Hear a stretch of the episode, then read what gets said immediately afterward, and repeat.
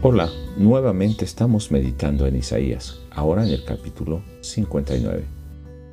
Y voy a leer en tres versiones solamente el primer versículo.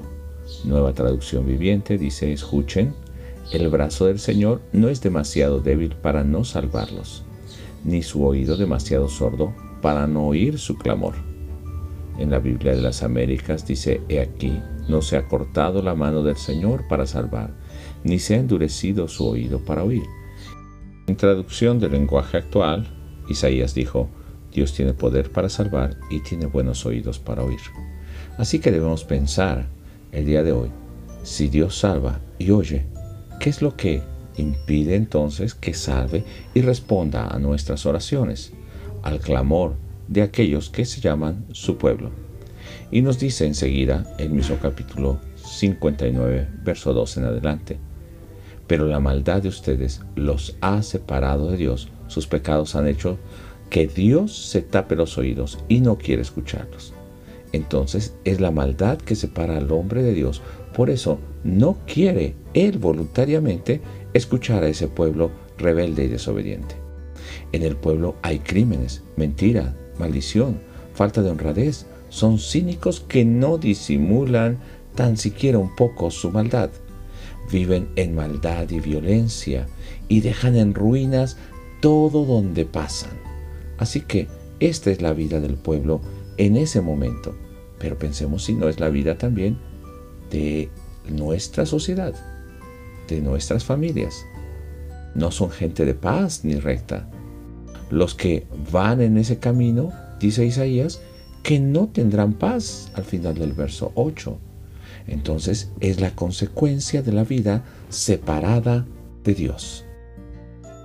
Y también Isaías nos dice, a partir del verso 9 en adelante, que bien se daban cuenta el pueblo que estaban en maldad, que reciben lo contrario a lo que esperaban. Caminaban como personas ciegas, vivían como muertos, esto es una contradicción y es una paradoja. Pero esta era la forma de vivir del pueblo de Israel y de Judá. Aunque debían tener vida, caminaban como muertos. Aunque esperaban la ayuda y la justicia de Dios, no la reciben porque ellos se dan cuenta que han ofendido a Dios.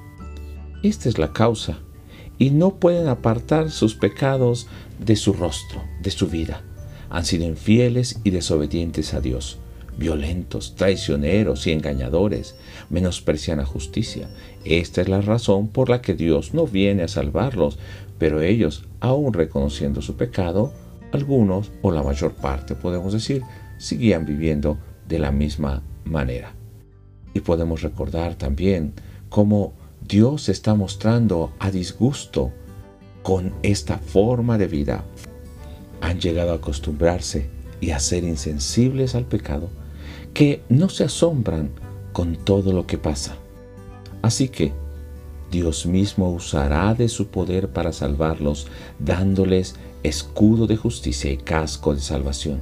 Recordemos cómo Efesios 6 nos habla de esa armadura de la fe, la salvación como armadura al guerrero.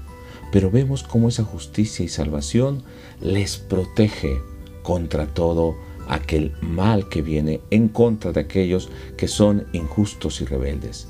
Ese mismo Dios de poder hará temblar al mundo trayendo ira o furia tremenda, mientras Él mismo estará salvando a los que se arrepienten de sus pecados.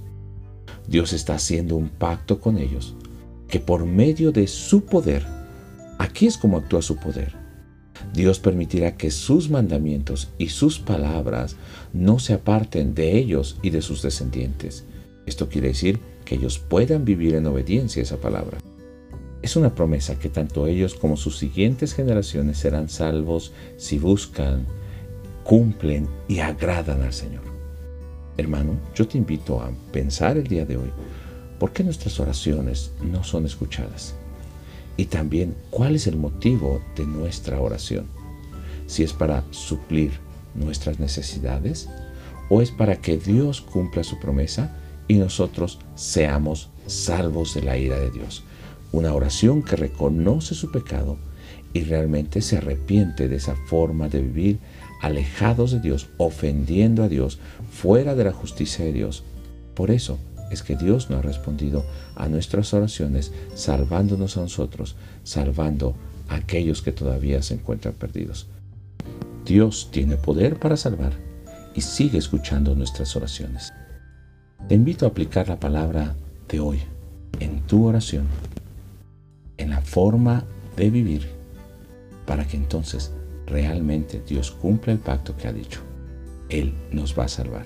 Dios te bendiga. Nos escuchamos el día de mañana.